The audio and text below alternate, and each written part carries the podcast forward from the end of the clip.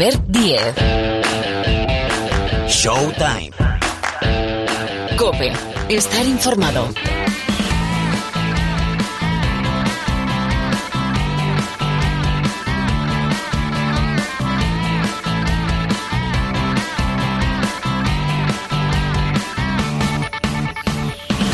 ¿Qué tal? ¿Cómo estáis? Hola, bienvenidos una semana más aquí al programa de baloncesto de la cadena Cope.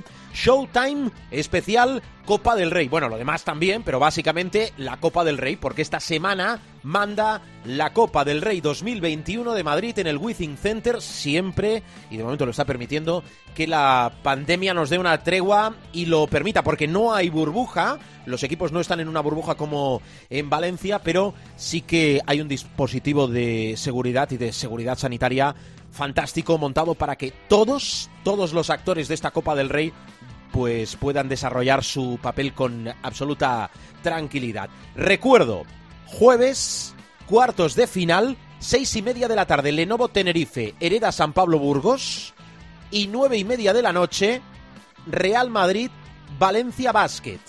Viernes, también en cuartos de final para configurar la segunda semi, seis y media de la tarde, TD Systems Basconia, Juventud de Badalona, nueve y media de la noche, Barcelona, Unicaja, Málaga y todos, todos, todos los partidos en el tiempo de juego de la cadena Cope. Los vais a poder seguir como es habitual, como es norma de esta casa, todos los partidos íntegros ya el fin de semana en el tiempo de juego con la jornada también de la Liga Santander de fútbol. Bueno, por aquí vamos a arrancar preguntando primero, bueno, ¿cómo está el campeón? ¿Cómo está el Real Madrid? Y después analizando todas las eliminatorias. Lo vamos a hacer con Pilar Casado, con Miguel Ángel Paniagua y con eh, Rubén Parra. Bueno, y tertulia NBA, ¿eh? Que lo del All-Star en Atlanta el 7 de marzo mm, hay muchas quejas y muchas reticencias de los jugadores para celebrar el partido de las estrellas esta temporada. Bueno, vuelve Derrick Rose a Nueva York, se vuelve a juntar con eh. Están los Jazz Utah desatados, tanto que lideran el oeste. Bueno, esto y muchas cosas más. Y el supermanager, ¿eh? Al final que tenemos supermanager de la Copa. Bueno, Jorge Martínez en la sala de máquinas, Sonido Martínez, Sonido Cope, el saludo de Albert Díez al micrófono, la Copa manda en la Cope y en Showtime.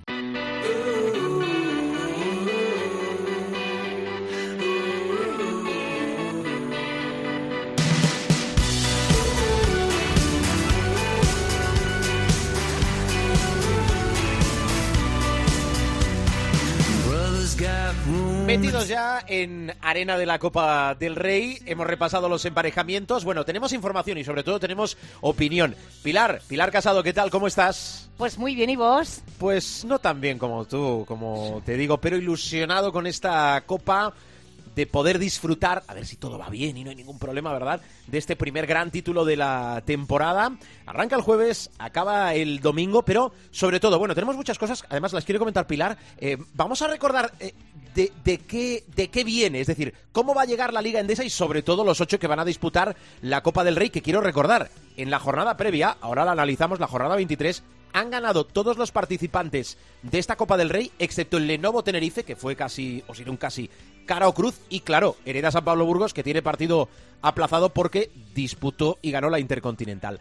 A ver, Pilar, eh, como decía el clásico, ¿de qué venimos y hacia dónde vamos? A ver. Sí, luego haremos un repaso también de bajas porque empieza a haber bastantes tocados en muchos equipos y eso evidentemente puede condicionar la Copa. Hay que recordar que esta semana recuperamos otros dos partidos atrasados. Hoy el Moraván Candorra Monbus Obradoiro que era de la jornada 17 y mañana se va a jugar el Acunsa GBC Movistar Estudiantes que era de la jornada 22. Y como dices, la disputa de la Copa Intercontinental por parte del Hereda San Pablo Burgos, enhorabuena al campeón, eh, hay que aplazar o se aplazó mejor mejor dicho, su encuentro frente al Moraván Candorra, que era de la jornada 23. Por ese motivo, la designación del jugador tendrá que esperar, aunque ya hay un candidato a conseguir esta designación, y no es otro que Boyan Dublevich, que lideró la victoria de su equipo, el Valencia Basket, frente al COSUR Real Betis. Dubi finalizó su actuación con 29 créditos de valoración en poco más de 23 minutos. Fue el máximo anotador y reboteador de su equipo. Suyos fueron 19 puntos, convirtió 4 de 6 en canastas de 2, 2 de 3 en triples y 5 de 6 en tiros libres. Capturó 9, rebotes, 5 en defensa, 4 en ataque y completó la estadística con 3 asistencias, una recuperación, un tapón y 5 faltas recibidas. Con él en pista, en el más menos, 14 para Valencia. El resto de grandes destacados de la jornada es curioso, pero pertenecen los tres al mismo equipo. Y eh, hablamos del Juventud de Badalona, un tridente formado por Ante Tomic, Xavi López Arostegui y Brosiansky, que fue decisiva para que el conjunto badalonés lograra el triunfo en la pista del UCAM Murcia. Tomic aportó en todas las facetas del juego acabó con 28 de valoración después de cerrar su estadística con 18 puntos, 9 rebotes, 5 asistencias y 3 faltas recibidas.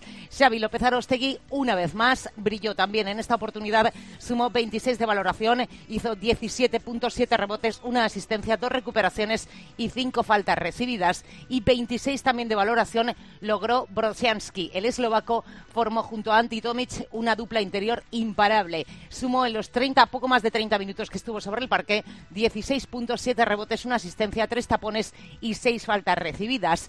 Y si empezamos a mirar por puntos, rebotes y los mejores cuartos, nos aparecen nombres eh, que como digo yo, no es que no sean habituales, pero la verdad es que cuajaron una grandísima jornada. Por ejemplo, Nemanja Radovic y Leo Westerman, que empieza a asomarse en los números del Fútbol Club Barcelona. Amén, evidentemente, de Walter Tavares, que casi como aquel diría ya es un clásico. La mejor anotación de la semana no llegó el fin de semana, sino el martes, en aquel partido aplazado entre el Real Madrid y el UCAM Murcia. Nemanja Radovic se su visita al Real Madrid, anotó 24 puntos, mejora las cifras de Brusino y de Dylan Ennis.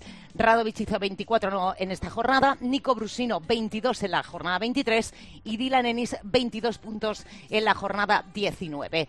Como en el caso de Radovic, Tavares, hablamos de ese partido Real Madrid-UCAM Murcia, alcanzó los 15 rebotes, 7 de ellos ofensivos. Ahora mismo el top 3 en rebotes en la Liga Andesa está Tavares, esos 15 rebotes que mencionamos, Scott Serton 11 rebotes en la 23 y Ángel Delgado del Movistar Estudiantes 11 rebotes también en la 23. Como decía, Leo Westerman va más en el Barça y esta semana fue capaz de liderar el apartado de asistencias en la Liga Endesa, repartiendo una decena de pases de canasta a sus compañeros en solo 20 minutos.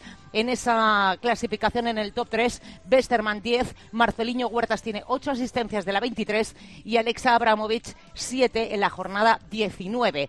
Obviamente este es terreno casi casi de Walter Tavares. Hay que decir que eh, estuvo espectacular en el derby frente al Movistar Estudiantes. Sumó cinco tapones. El top 3 de la liga está eh, Walter Tavares 5, Yannick Enzosa, el jugador de Unicaja, 4 en la jornada 23 y también en esta misma jornada Brosiansky, como hemos mencionado antes, 3 para la Peña.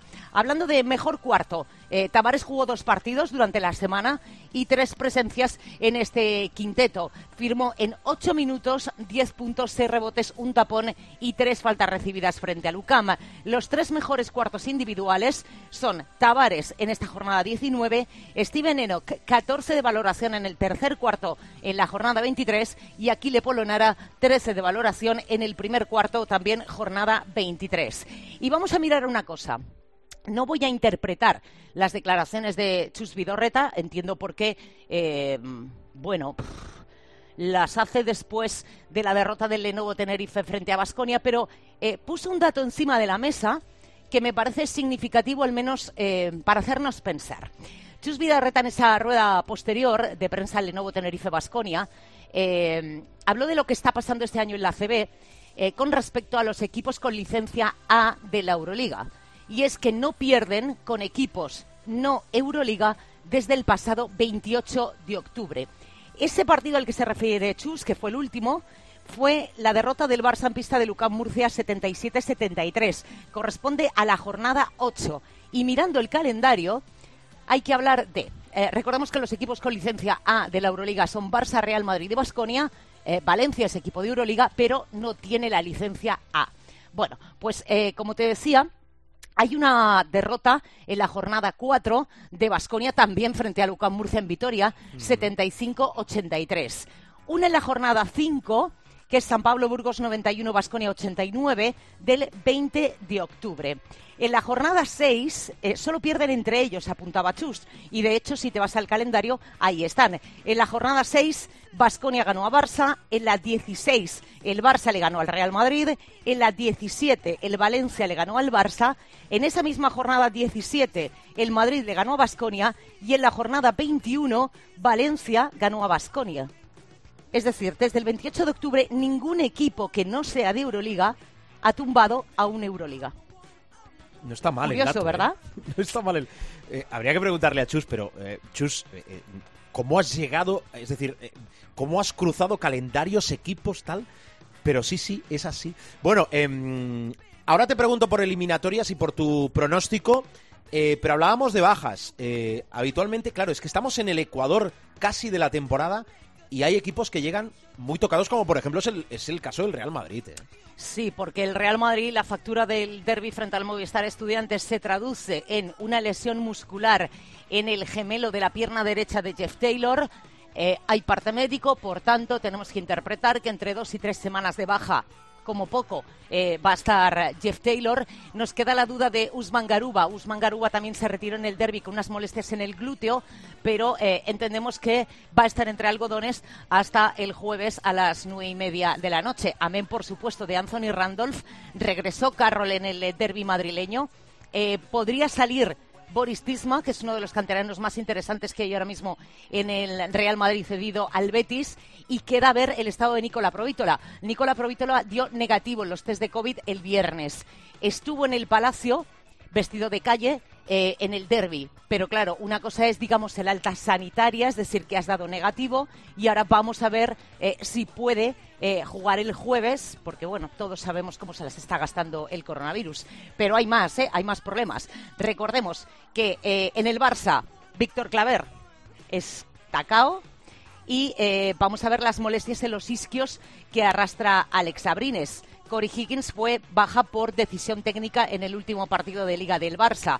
En el caso del Lenovo Tenerife, tiene a su disposición a los 14 jugadores de la primera plantilla, va a tener que realizar dos descartes. Los dos jugadores que se quedaron fuera en el último partido fueron Alex López y el griego Georgios Bogris. En principio, salvo que pase algo de aquí al viernes, el TD Systems Basconia, como ya ocurriera eh, esta pasada semana, tiene a todos los hombres disponibles. En Valencia también hay problemas. Problemas para Fernando Sanemeterio, que recordemos dio positivo por COVID el 3 de febrero, Guillem Vives, que tiene problemas en la espalda, y Joan Sastre, que recayó de una lesión muscular en el muslo de la pierna izquierda. Eh, si nos vamos al San Pablo Burgos, la principal duda es la de Alex Renfro. Tiene un esguince de grado 2 en el ligamento lateral interno de la rodilla derecha. Se eh, lesionó, recordemos, en las primeras semanas de enero y, eh, bueno, la recuperación ahí, ahí, ahí, ahí. Eh, en el Juventud de Badalona hay que decir que Carles Durán pudo contar con toda la plantilla al completo en el último compromiso liguero. Albert Ventura no reapareció tras perderse los últimos partidos por una contusión en el codo izquierdo, pero, por ejemplo, tiene molestias en la muñeca Xavi López Arostegui, pero jugó. Sean Dawson volvió a sufrir una tendinitis en el eh, tendón de Aquiles y tiene que hacer un descarte. En el caso de Unicaja de Málaga, tiene toda la plantilla disponible, evidentemente, eh, si exceptuamos la baja de larga duración de Galmekel, en principio se va a quedar hasta después de la Copa porque tiene contrato eh, Frankie Ferrari y eh, veremos a ver qué deciden con el caso de Volodymyr eh, Gerum. Así que, como digo yo, algunos se la van a perder. Bueno, eh, Pilar, dame tu pronóstico. A ver, venga, explícamelo. Mira, em, yo creo que el gran favorito es el Barça. Ahora mismo, eh, probablemente es el que menos tocados tiene. Eh, lleva una muy buena temporada, ha completado un mes de enero eh, espectacular, porque en el mes de enero lo ganó todo, 10 partidos entre Euroliga y ACB. Pero yo creo que hay dos equipos eh, que ojito lo que pueden hacer, porque me gustó mucho Vasconia la semana pasada, lo tengo que decir, tiene la plantilla al completo, tiene mucho talento, es un equipo muy físico, es un equipo muy grande y eh, me parece que por ese lado del cuadro el que le puede plantar cara, sin lugar a dudas, es Pasconia, amén de que no, le, que no le pegue un susto a cualquiera. Y luego Valencia llega a la Copa después de 12 victorias consecutivas en la Liga Endesa, que se dice pronto. Le hemos visto tumbar en dos prórrogas, por ejemplo, al CSK de Moscú. me parece que Jaume Ponsarnau tiene el equipo en un momento muy bueno. Bueno, pues eh, Dicho lo algo cual, más o no? abro la lista de reclamaciones. Vale, Como siempre. Apuntado, apuntado queda. Eh, voy a hablar con el profe. Eh, gracias, sí, que Pilar. él sabe más. Bueno, ahora le preguntamos. Yo apunto todo, apunto todo y la semana que viene paso lista. Gracias, Casado, cuídate. Hasta luego. Adiós.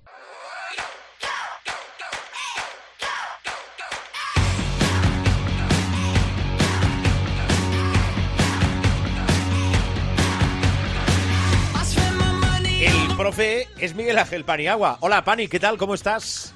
Muy buenas. ¿Llevas una buena semana? Sí, bueno, y preparándonos para, para la Copa del Rey, ¿no? Para el Pues desembarco, siempre, sí, señor. Como, como hacemos ahí pues los todos los partidos de una u otra manera y eh, por distintos medios y por distintos vehículos dentro de lo que es la Casa Cope, pues también preparando análisis y todo esto que luego nos sirve para eh, comentarlo con, ah, con vosotros y, y para que nuestros oyentes tengan más claro pues un poco el partido que están viendo, ¿no? Bueno, pues por eso te pregunto, profe, eh, en una copa rara, distinta, una copa que pierde la esencia porque no está la gente, y si algo caracteriza a la Copa del Rey es, es su público, su gente, ese ejemplo que da también la afición al mundo del baloncesto, pero es lo que tenemos y ya es mucho que se pueda disputar. Te pregunto por favoritos, profe, final y campeón eh, directamente, pero en el relato tú explícame lo que quieras. Sí, bueno, eh, yo creo que nadie eh, se extrañará si damos, por cómo está confeccionado el cuadro, si damos favoritos a Real Madrid y Barcelona, ¿no? Eh, eso es la, la, el pronóstico ortodoxo, como me gusta a mí decir. Ahora bien, ¿puede haber trampas en el camino? Pues sí. ¿Y cuáles son los partidos más proclives a tener trampas? Pues precisamente el primero, el Real Madrid con el, me refiero al primero en cuanto a cuartos de final, el Real Madrid-Valencia. Valencia, el otro día, por ejemplo, que eh, el último partido que les he visto en la Euroliga contra el Chesca de Moscú jugaron francamente muy bien, con un repertorio muy amplio por juego interior, juego exterior, la defensa un poquito por debajo de la nota que tenía el ataque, pero un equipo muy compacto y muy sólido y el Real Madrid que es superior a priori pues puede sufrir mucho con el con el Valencia. Y el otro equipo que puede dar la sorpresa a mi juicio es el Burgos. Eh, depende mucho también de cómo venga eh, en cuanto al factor fatiga porque el cansancio de todos estos equipos que están en la Copa del Rey cansancio físico y mental va a ser tremendo no dicho esto hablando de las posibles trampas en el camino eh, lo lógico y, repito dado cómo está confeccionado el cuadro es que haya una final Barcelona Real Madrid o Real Madrid Barcelona y a día de hoy, y vistas cómo están las plantillas, las ausencias, eh, la manera de jugar de cada uno en la ACB, que es un poco distinto a cómo se juega en la Euroliga, siempre lo recalcamos, ahora mismo yo, dir yo diría que es ligerísimamente favorito el Barça, pero muy igualados los dos equipos como siempre, ¿no? como, como siempre recientemente, eh, muy igualados, pero bueno, pues ahí estaría un poco mi, mi idea de, de cómo iría el cuadro, ¿no? Uh -huh. eh, para los dos grandes, respetando al resto, es decir, Real Madrid-Barcelona, Barcelona-Real Madrid, ¿para quién es más necesario este título? ¿Para el Barcelona?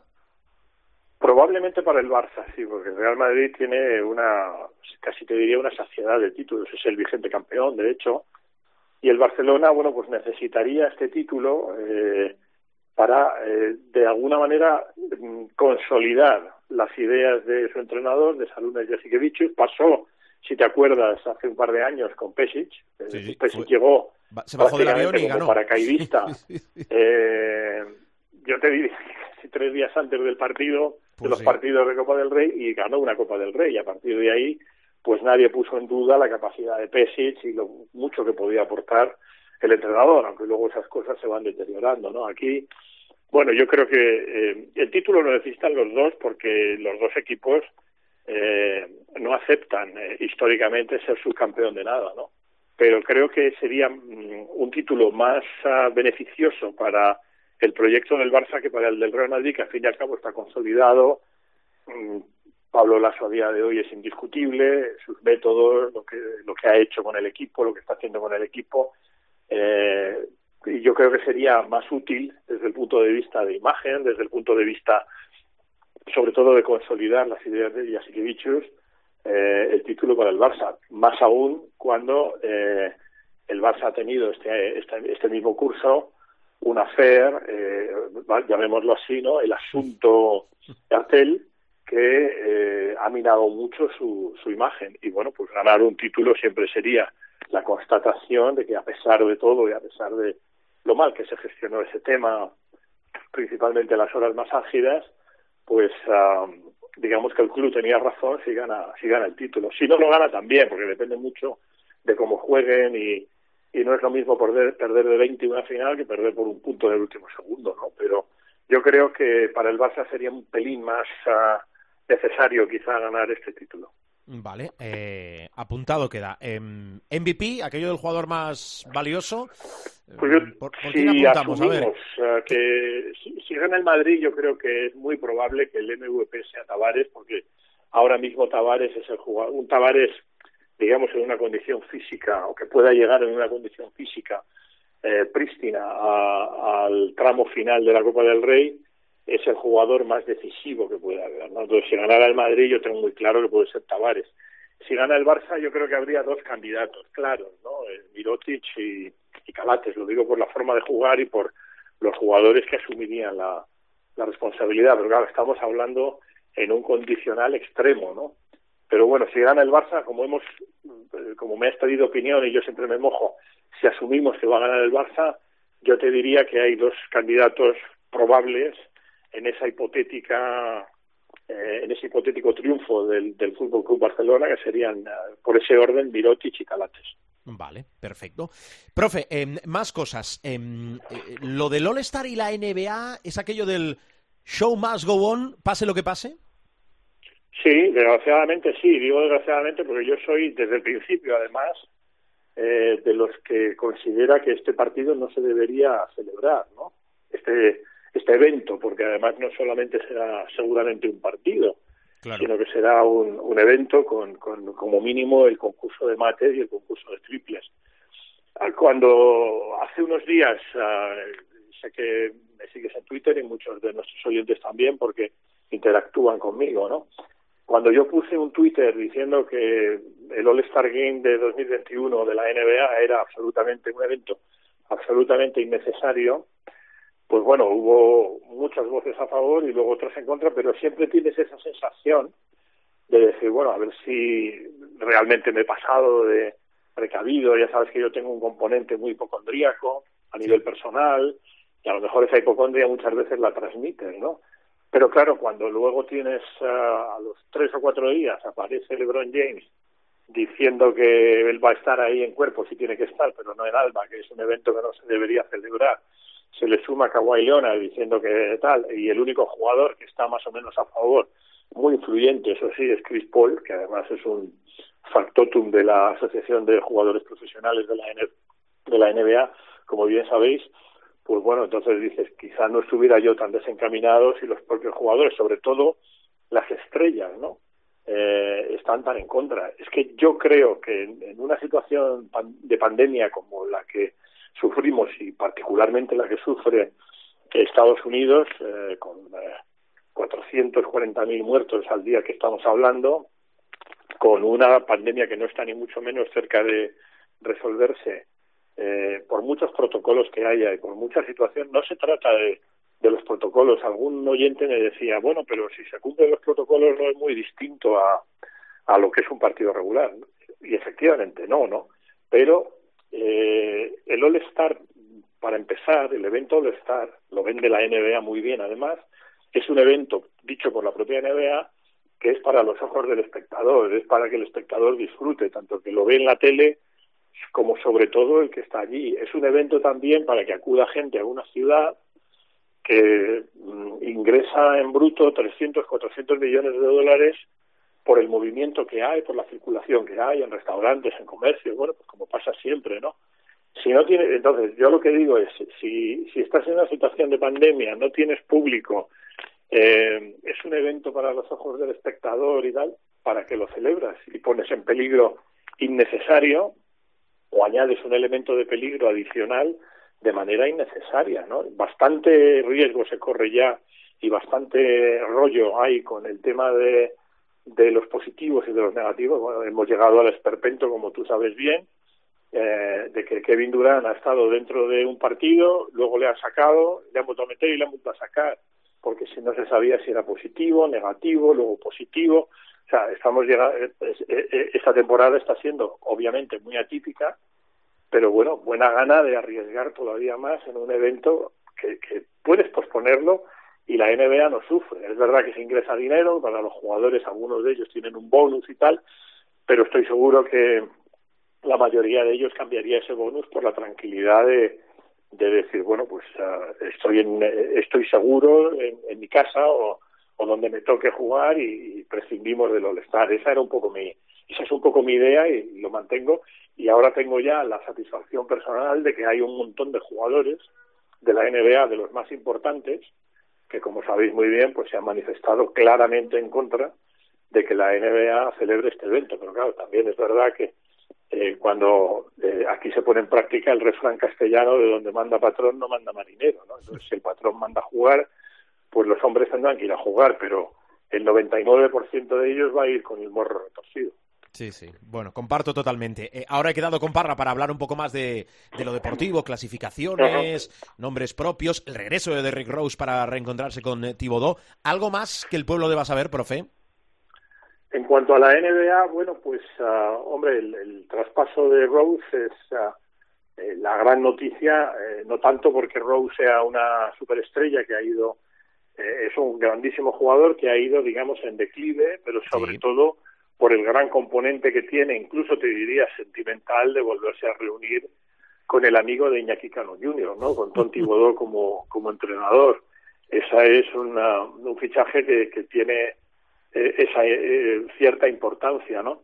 Y luego el, de lo que me ha llegado así, que puede ser el preludio de que casi siempre, afortunadamente casi siempre acertamos, es un jugador importante de Toronto, que es Kyle Lowry, que eh, por lo que me llega podría estar en, uh, en el mercado. ¿no? Eh, Toronto está en una temporada dubitativa y probablemente en una fase en la que eh, sus estrellas, y Calori lo es, ¿no?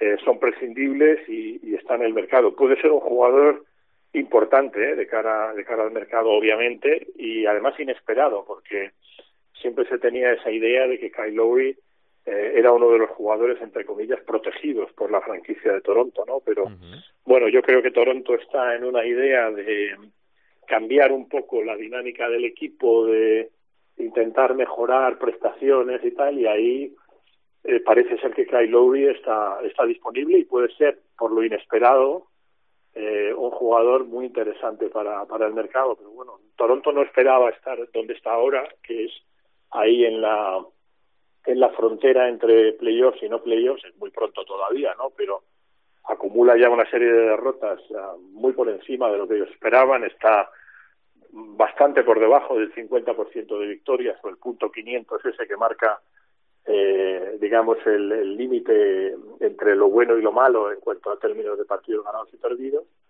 Y creo que, por lo que me ha llegado, que quieren hacer un poco un cambio de rumbo y ahí Kyle Lowry sería una gran prioridad a cambio, claro, de, de jugadores interesantes para, para Toronto. Informa Miguel Ángel Paniagua. Bueno, pues así está el patio, que diría el clásico. Profe, te escucho esta semana con toda la copa aquí en la. Nos Cuídate mucho. Sí, sí, pues tú también eres eh, de los protagonistas, o sea que nos escucharemos y como siempre intentaremos llevar este magnífico evento sí. que es la Copa del Rey a, a los oyentes de COPE de la mejor manera posible. Muy bien. Gracias, Pani. Cuídate. Gracias a ti, Alberto. Un abrazo.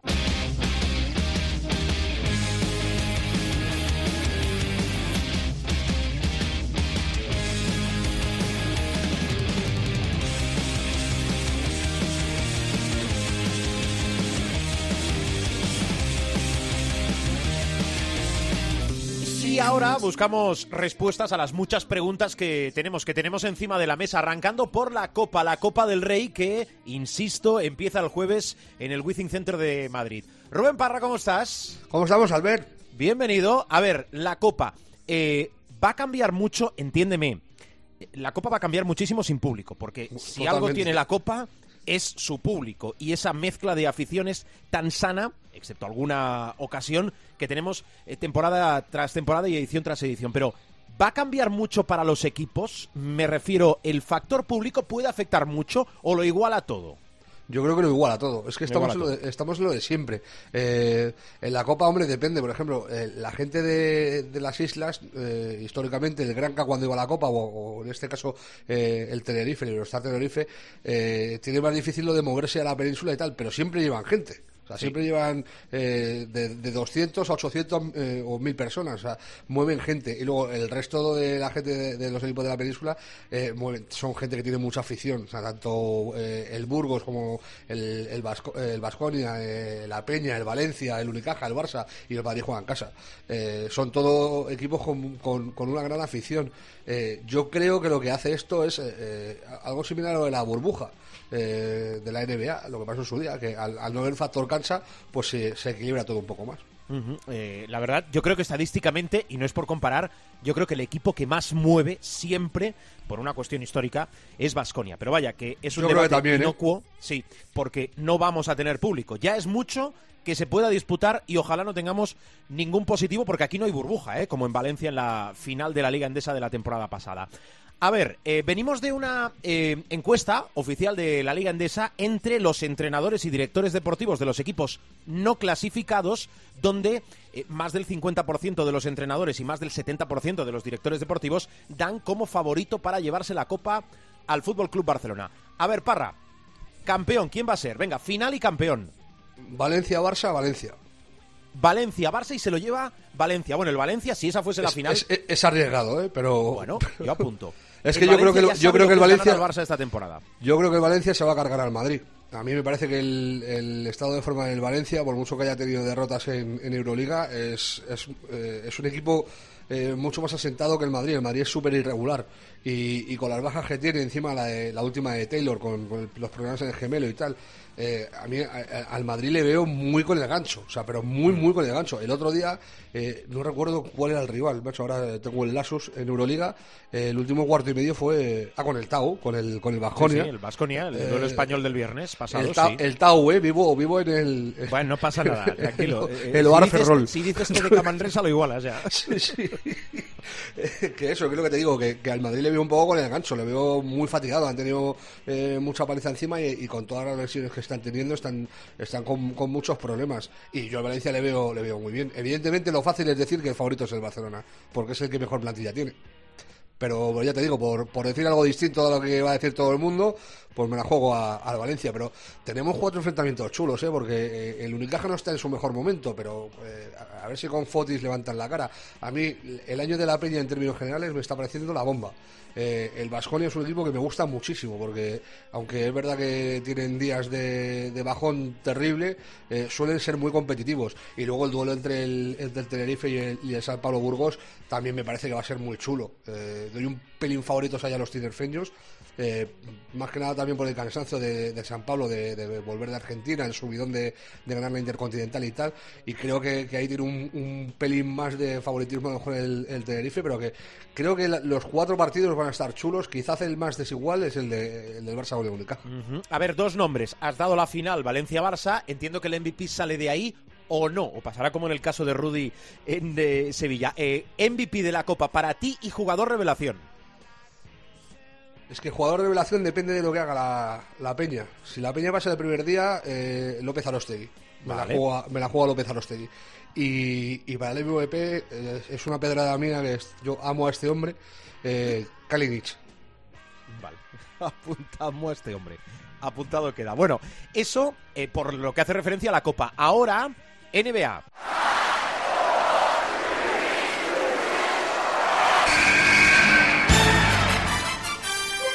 The inbound pass comes into Jordan. Here's Michael at the foul line. A shot on Elo. Good! The Bulls win! They win! They do have a timeout. Decide not to use it. Curry, way downtown. Bang!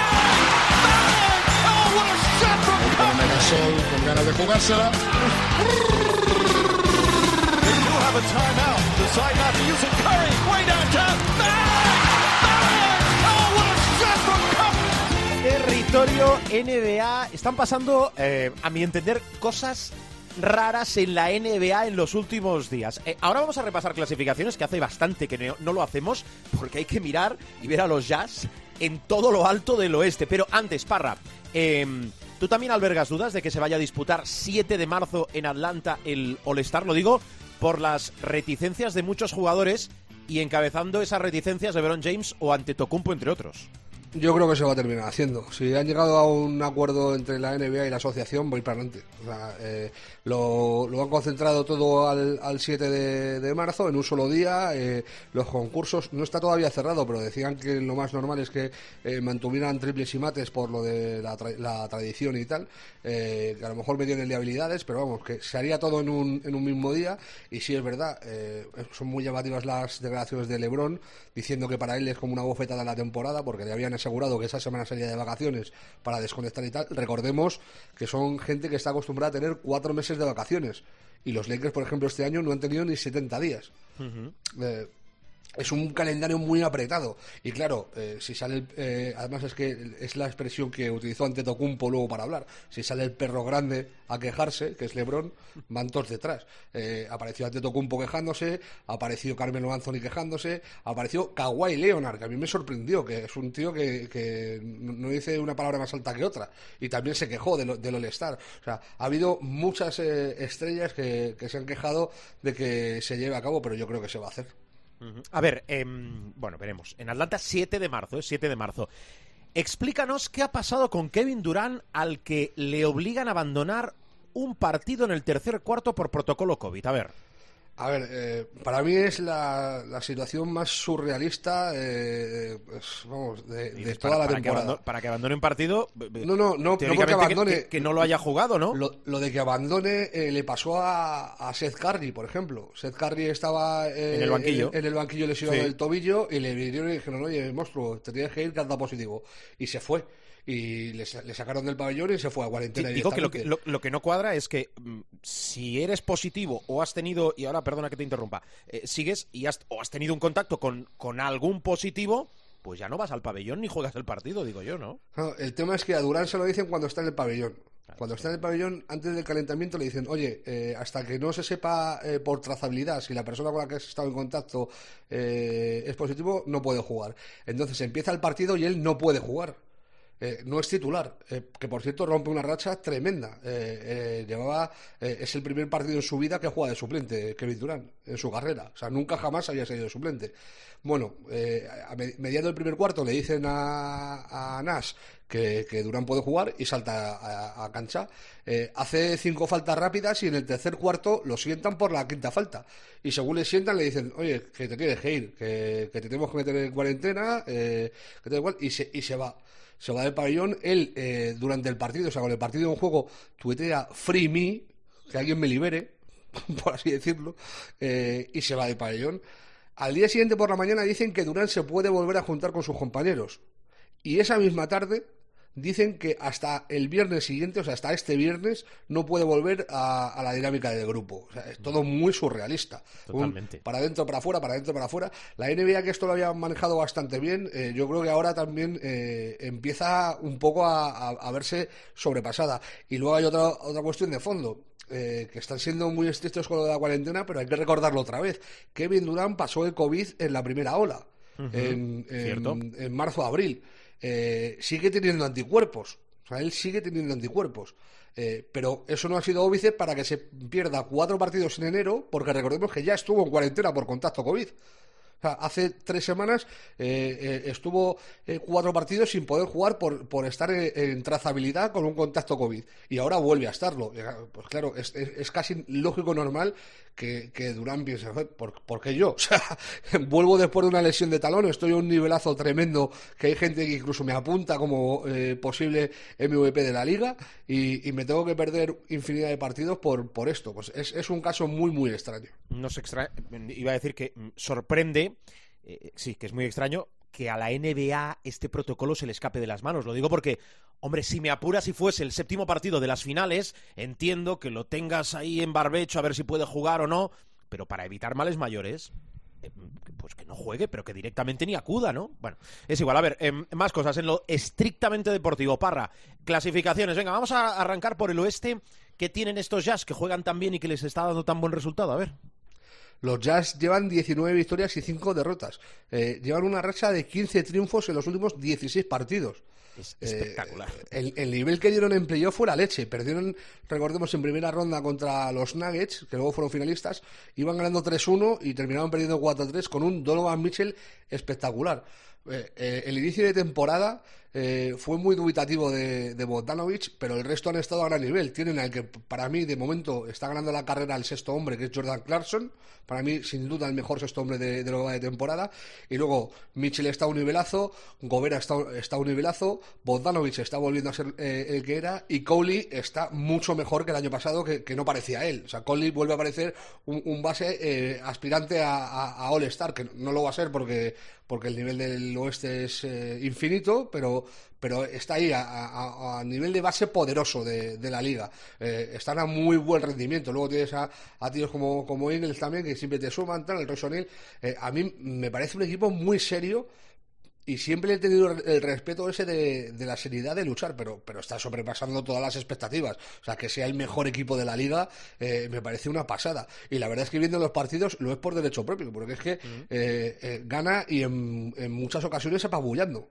Mm, eh, de las posiciones de playoff, yo creo que hay que hacer mención especial también a la temporada que está haciendo Sacramento, ¿eh? como mínimo hasta el momento.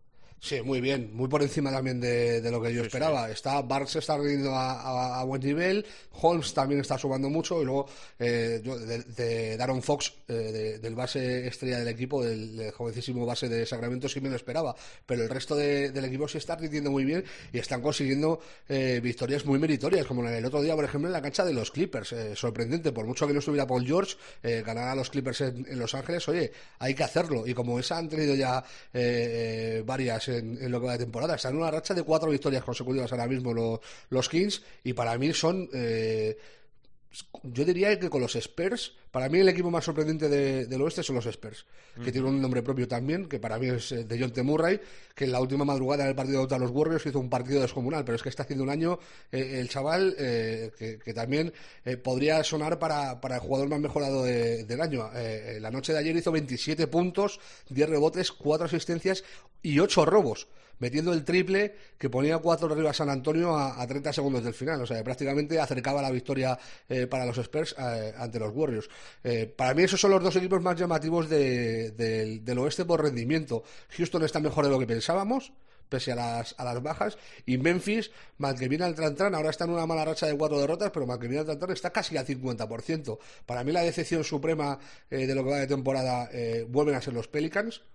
Y, luego Dallas. a, Dallas sí le suponía que iba a estar más arriba. Eh, lo que pasa que también lo hablamos con el profe en su día, que este año los playoffs iban a estar muy caros y que si a Doncic no le ayudaba a ir un poquito, a lo mejor hasta tenía problemas para, para meterse eh, más allá de, de, lo que fuera el play-in. Eh, Golden State está llamando a la puerta de playoff, está Stephen Curry en un nivel supremo. Em, déjame que cambie de conferencia. En el este, eh, liderando Filadelfia, 17-7, ese balance victorias, eh, derrotas. Em, ¿Qué te gusta más allá de Filadelfia, más allá de Milwaukee, más allá de Brooklyn? Em, Toronto, Toronto está en zona de playoff, ¿eh? Sí, eh, llamativo también, eh, se va recuperando, tienen que subir equipos también. Eh, por ejemplo, lo más llamativo hasta ahora del este para mí sin duda son los Knicks. O sea, la temporada de, los Knicks, que estén ahí peleando por, por playoff, aunque hayan perdido últimamente más partidos de los que han ganado, pero, pero que, que estén ahí.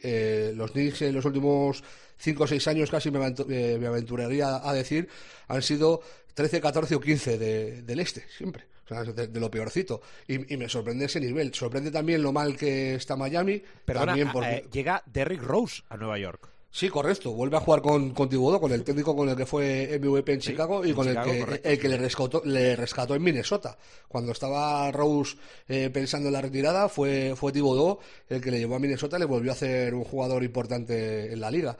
Eh, a mí del este, me, Filadelfia por fin está mostrando lo que llevamos varios años pensando que podía hacer. Eh, Brooklyn con el trío Calavera pues estará muy arriba seguro. Los Celtics son los Celtics, tienen un equipazo también, eh, pese a las bajas que han tenido, que, que, las están manejando yo creo bastante bien, porque cuando no les falta Jalen Brown, les falta Tatum, eh, Smart, o sea, y lo están manejando bastante bien. Indiana también ha tenido mala suerte con las, con las lesiones, y luego lo de lo de Levert, que si hubieran tenido a, Levert del traspaso con Harden, eh, Indiana estaría mucho mejor de lo que está, porque es, es un jugadorazo. Y, y, luego también es muy sorprendente el nivel de Charlotte. Para mí la sorpresa es Milwaukee. O sea, no, no sorpresa como tal, sino que es, es, el equipo que más me llena los ojos de, del este porque me parece que está mucho mejor de lo que estaba el año pasado, pese a que su récord es peor. El año pasado ganaba todo, pero a mí no me transmitía confianza. Y este año yo creo la, la llegada de, de Ru Holiday eh, le, le, ha, le, ha, hecho subir muchos enteros y luego el nivelazo de Middleton.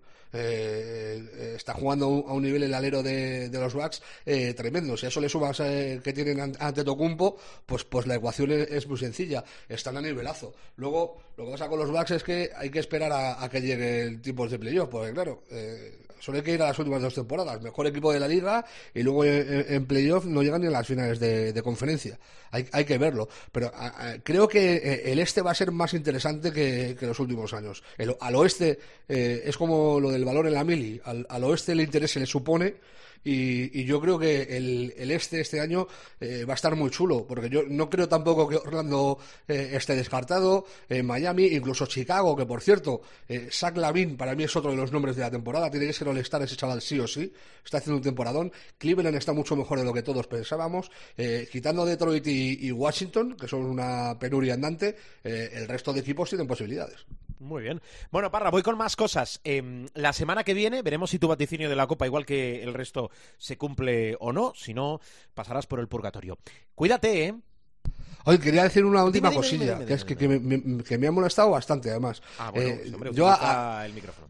A Shaquille, eh, a Shaquille O'Neal le tengo en gran estima, era uno de mis jugadores favoritos cuando estaba en activo, cuando estaba en Orlando ya era, o sea, desde su llegada a la liga a mí me impactó ver a un tío tan grande moverse como él. Me Después parece, de un es, preámbulo así, viene un zasca tremendo, sigue, sigue. Eh, es de los mejores pivos de la historia, pero yo creo que ha pasado la, la línea de, del payaso simpático al, al, no tengo ni idea y lo voy a demostrar todos los días.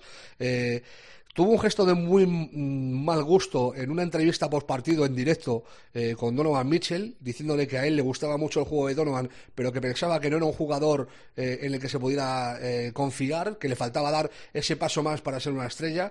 Eh, estamos hablando de un chaval que tiene 24 años, eh, que en los pasados playoffs promedió 35 puntos por partido y que está eh, liderando el mejor equipo en la NBA a día de hoy. Bueno, pues le suelta eso en una entrevista que, aparte de ser una mordería, es que es mentira. Pues es que a los, a los pocos días eh, se descuelga diciendo que, que está muy bien, pero que necesita en Dallas un jugador que sea un, un gran jugador que sea un poquito mejor que él. Un jugador del tipo Bradley Bill o Russell Westbrook. Mira, Shaquille, monstruo. O sea, Russell Westbrook, o sea, es que no quiero decir una burrada, eh, pero lo primero que se me sale es que no se come los mocos de, de Luka Doncic. O sea, seamos serios. O sea, que Doncic necesita un jugador mejor que él. Dime tres jugadores mejores que Doncic en la liga. Puedes decir LeBron, puedes decir a lo mejor Kawhi y, y, Harden. El resto se lo tienen que pelear. O sea, yo hasta, hasta a Curry le pongo el nivel de, de, Doncic. A Jokic, que es el favorito al, MVP, le pongo en ese nivel de, estrella suprema de la liga. O sea, eh, decir con esa eh, jiji jaja que, que Doncic necesita un jugador mejor a su lado para que Dallas... Eh, Doncic lo que necesita es un escudero que, que le ayude que sea regular, más regular que por Zingis. Y posiblemente necesite más profundidad de banquillo. Pero vamos, eh, que Luca está a un nivel que ya quisiera Westbrook eh, tener el nivel de juego y el conocimiento de juego que tiene Luca con, con 22 años, tenerlo con 35, ¿sabes? Ya está. Dicho esto, ya me, ya me he quedado a gusto. Perfecto, no pasa nada. Esto también es una eh, es un servicio público, es decir. Eh, sí, sí. Bien, bien, bien. Parra, feliz semana, ¿eh? Igualmente, ah, por cierto, Billy está jugando, ¿eh? que es una gran noticia. Sí, lo, lo, lo comentaremos, lo comentaremos, Es poco a poco, no vamos a lanzar las campanas al vuelo, ni lo hicimos después de eh, esa gran titularidad que tuvo, esos 30 minutos que comentamos la semana pasada, pero bueno, el crecimiento es lento. Vamos a ver si se sostiene. Cuídate, Parra, adiós. Abrazo, chao.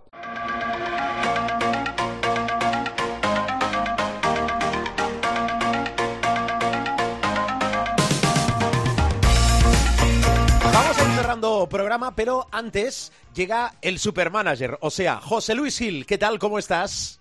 Muy buenas, muy buenas. Pues nada, aquí estamos, aquí estamos, aquí estamos. Mm, mm, mm. Es, mira, esta semana sí, acepto críticas, acepto eh, reproches. Bueno, eh, lo acepto- peor, llegar mal a la Copa. No, ver, no, no, Gil, bueno, jornada de- 23. de- eh, eh, de- los de llegar tuyos que son los Copa. nuestros. ¿Cuánto Lo- hemos sacado? Lo de llegar mal a la copa me, me, me suena, te me suena, suena. sí, te suena. Ya lo hemos hablado. Sí, eh, puntuación, Gil. 169,2. Hombre, pero ¿por qué entonces ese ánimo? Es la segunda mejor puntuación de la temporada. No, sí, pero porque, a ver, eh, tuvimos dos buenas decisiones y dos malas necis- Claro, decisiones. perdona, una de ellas debe ser que tú vislumbraste, porque así lo decían, que Xavi López Arostegui con problemas en una muñeca iba a ser baja casi segura, ¿verdad? Con una inflamación, Inflamación, sí, sí, sí. con una inflamación en la muñeca, una A ver, inflamación lo situaban. en- En, severa realidad el en término es duda. Pero no es que no es que dejase de ser duda, sino es que tuvo una actuación espectacular. tan espectacular que en el eh, reservar a Xavi y poner a su sustituto, pues nos volaron 20 puntos. Bueno, hubiésemos, claro. eh, claro, hubiésemos, porque además iba con bonus, eh, superado eh, la mejor puntuación de la temporada, que estaba en 180 y algo, creo, ¿verdad? Y la otra mala decisión fue concebir que Huertas haría lo suyo y lo de Bildoza. Claro, pero eso fue, eso fue moneda al aire al final, Gil. Ya, ya, ya. Ya. Hombre, no nos fue mal, ¿eh? Eh, cogimos No, a estoy este- satisfecho, ¿eh? a este estoy, chavalito estoy muy, de- estoy muy orgulloso del 2021 que estás haciendo, Gil. No, y te digo una cosa, lo, lo de los cinco cambios eh, te da mucho más margen de maniobra, ¿eh? Claro, da da mucho más- margen, lo que pasa es que hay que estar muy pendiente, eso sí. Hay que estar muy, claro, sí, muy pendiente, o, o- o no tan pendiente, porque Mm. por estar pendiente del interrogante de Xavi, pues mira lo que nos, lo que nos ha pasado. Eso sí, nos fue bastante bien con Virutis y su 18 de valoración, y dimos en la diana con Fabián Coser, Ujú. que eh, no solo oh, hizo una gran valoración, sino que fue prácticamente el MVP del, del derby madrileño. Bueno, Bueno, mm, mm, eh, recordamos clasificaciones y te pregunto por qué tenemos Supermanager de la Copa. tenemos supermanager de, de la Copa. Mira, vencedor de la jornada, Zorita Melgar, 210 puntos eh, por delante de Avaray Renji, 200,8 y Pandemic. Ya, ya tiene bien, gracia bien, el nombre. bien. Muy bien, muy bien. 197 con, con 6. En la jornada hemos hecho el puesto 244. Bueno, Y, y en la general, es muy Sí. fácil de, de recordar, estamos en el puesto 444. bueno, ¿y la general cómo está? Cuarto centésimo, cuadragésimo cuarto. Vendría, Eres- vendría, eres clásico, al vendría- máximo. hombre, por favor, lo- los adjetivos ordinales están, están para, para lo que están. ¿Eh? Están para lo que están, que están para, para que se utilicen. Claro, la ya has tenido general la oportunidad de hazlo, claro, claro. sí, sí. Hombre, yo sabes que si puedo la dejo la dejo caer, ya se encargarán, ya se encargarán, ya se Eh, encargarán la general, otros. Gil, la general, la general. Los rompecorazones 2326,2, Marea Verde 2307,8 y cuadradillo, cuadradillo, pezones peludos, cuadradillo, cuadradillo 2286,6. Bueno, nos vamos, bueno, con un regustillo amargo al parón de la copa, pero bueno, bueno, bueno, bueno. Bueno, el parón de la Copa que no es eh, tal parón para el Supermanager porque Hemos tenemos. Supermanager de la Copa. Tenemos Supermanager de la Copa, tenemos ya equipo para el Supermanager de la Copa. Venga, Se dispara. llama La Copa Tampoco, así le hemos puesto al equipo. Y estos son los elegidos. En los pivots, Walter Tavares, Jordi. Hay que decir que con 8 millones y medio puedes hacer un equipo tranquilamente, ¿eh? no hay angustias. Tavares, Shermadini, tu amigo, tu hermano Bojan Dublevich y tu no menos amigo y no menos hermano Nico Mirotic en la pintura. Para el perímetro abriremos con Sedekersis y Giedraitis, más Kalinic, más Cory Higgins. Y en los bases, Marceliño Huertas y si las circunstancias se dan, pues un jugador que puede tener muchos minutos en esta copa como Carlos Alocen. Vale, es un auténtico eh, equipazo. Bueno, Gil, voy a ir cerrando y me voy a ir despidiendo, pero antes, pregunta rápida, respuesta rápida. Final y campeón de la Copa. Te pongo un condicional. Si el Barça está al 100% y no tiene las desconexiones Necesito o los... dos equipos y un campeón. Bueno, ganará el Barça la final Sí. A, a, a mm, Valencia. MVP de la Copa. Mirotic. Vale, apuntado queda. Palabra de José Luis Gil. La semana que viene pasamos lista, ¿eh? La semana que viene, pues, pues ya veremos. igual, igual, igual, bueno, no sé, puedes, podemos estar de buenas, podemos estar de malas o podemos rajar, todo Sí, es posible. claro, hay- sí, siempre hay más de una opción, sí, casi siempre. Casi Gracias, siempre. Gil, ¿eh? Feliz bueno. semana y feliz copa. Te, te felicito por adelantado por el título o, Cuídate mucho. Hala, adiós. Adiós, Gil, adiós, Adiós.